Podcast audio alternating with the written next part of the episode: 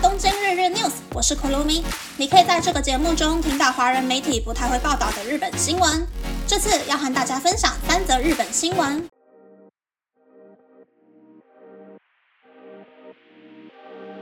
第一则新闻是，随着疫情减缓，今年日本的黄金周只要请两天假就能获得九连休。调查公司 Intech 对于黄金周进行了问卷，有百分之二十四的人想要在黄金周血拼。百分之十九的人想要去餐厅吃饭，百分之十四的人想要在日本国内旅行。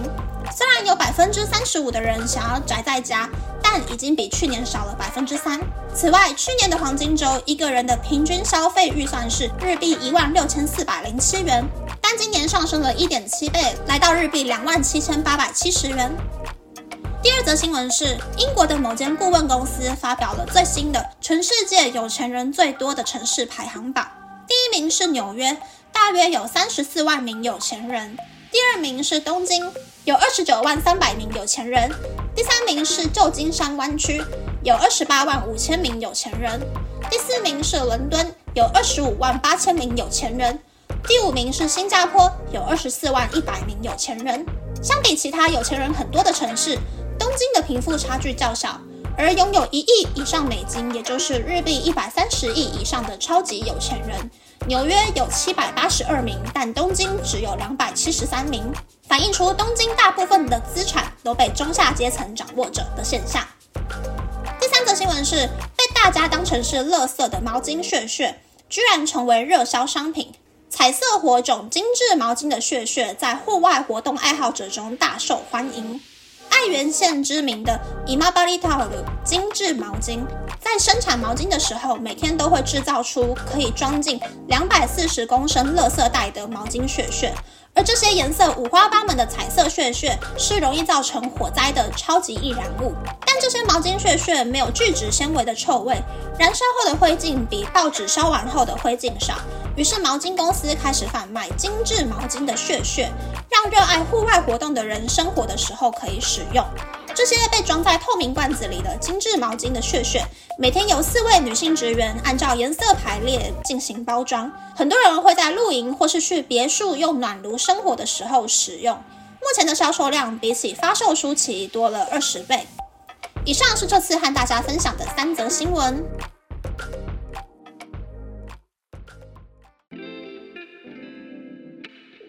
新闻是黄金周想花钱的新闻。我去翻了去年黄金周的行事历，稍微想起那个时候我做了什么事。去年的黄金周呢，我一共休了七天。原本是真的打算要在家里宅七天，但突然看到我喜欢的韩国偶像要来日本办新歌见面会，就想说，嗯，那个时候疫情才刚刚开始趋缓，票应该很好买吧，所以就决定在休假第三天的时候出门了。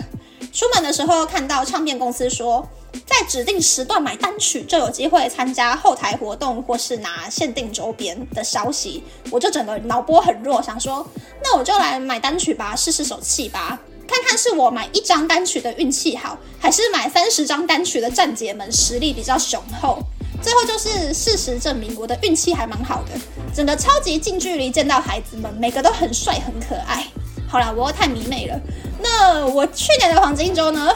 见面会零零总总加起来花了大概有一万五吧。今年还在想要花多少钱，但是我觉得应该总预算会超过二十五万，直接成长十五倍以上。第二则新闻是有钱人都市排行榜的新闻。日本有个很奇妙的定律，就是。他们会过度强调团结，以及在团体中千万不要当出头鸟的这件事，所以每个人的成就和财富都不会有太大的差距。缺点就是呢，有领导力、有创造力的人会在读书阶段被磨灭掉这一些才能。比如像是我认识的人生的孩子，从小就是一个巨婴，体型比其他的小孩还要巨大。读幼稚园在练习运动会的比赛项目呢，老师就跟妈妈说。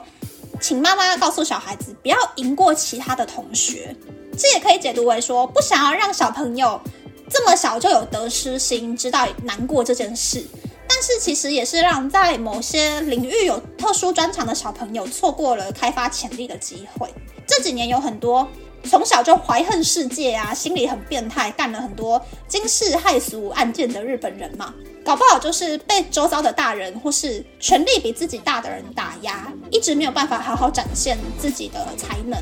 然后就想法扭曲掉吧。但是做坏事还是很不 OK 的哦。超过两个礼拜，如果心情都很不好的话，可以去找找免费的心理咨商师，看看有没有可以让心情变好的方法哦。第三则新闻是精致毛巾的血血，我觉得很有创意耶。当然有人会说干嘛要卖乐色，但颜色排列还有密度呢，是真的弄得很漂亮，放在家里当装饰品也是蛮可爱的，看不太出来是毛巾血血。在现在这个强调永续发展的时代，能够想出这种爱护地球、荷包又可以赚满满的 idea，我觉得很厉害。我刚刚有看一下精致毛巾的血血呢，一罐四十公克。售价是日币六百六十元，纸袋装的补充包呢，售价是日币三百三十元。有兴趣的人可以在乐天市场啊，或者是尤多巴西卡梅拉的网站上面看看哦。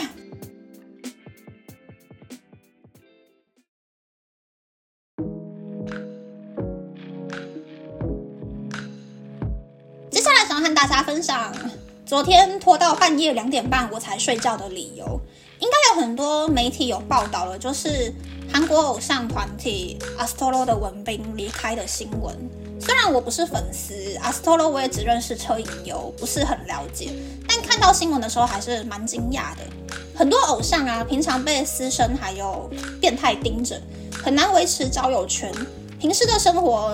比我们想象中的应该还要更孤独。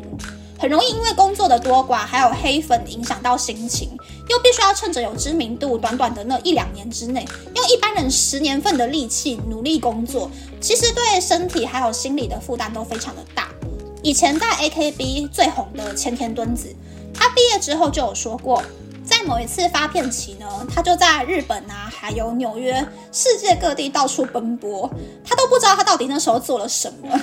然后他其实也完全不记得自己最红的那几年的记忆，这就是偶像过度商业化之后的缺点吧。虽然我平常也是很常在吐槽我的本命团公司不会搞宣传呐，然后那么好的歌却每一次都做不出好的成绩，但其实也很感谢公司会在每一次要开始进行发片准备之前呢，让成员们可以放长假回家休息。住得离首尔有点远的成员。就算工作很多的时候，还是可以时不时回家见爸妈和狗狗玩。所以这方面来讲，我觉得我犯的 idol 算是比较幸福的 idol 吧。喜欢 K-pop 朋友可能会因为文斌的事情觉得很震惊、很难过，但是我们这些小粉丝的生活还是要继续过下去的。这两天难过完了。就快快打起精神，好好读书，多多赚钱，然后再继续燃烧我们的热情跟银弹，应援心爱的孩子们吧。那么，那么这次的分享就到这边，不知道大家喜不喜欢这样的节目呢？欢迎大家留言和我分享你的想法。喜欢这个节目的朋友，可以在 Apple、Spotify、Google、Sound On、KKBox、My Music、First Story、Mixer Box 等 Podcast 平台和 YouTube 订阅《东京日日 News》，或是在 Sound On 小额赞助这个节目，然后追踪《东京日日 News》的 Instagram 看今天的延伸内容哦。拜拜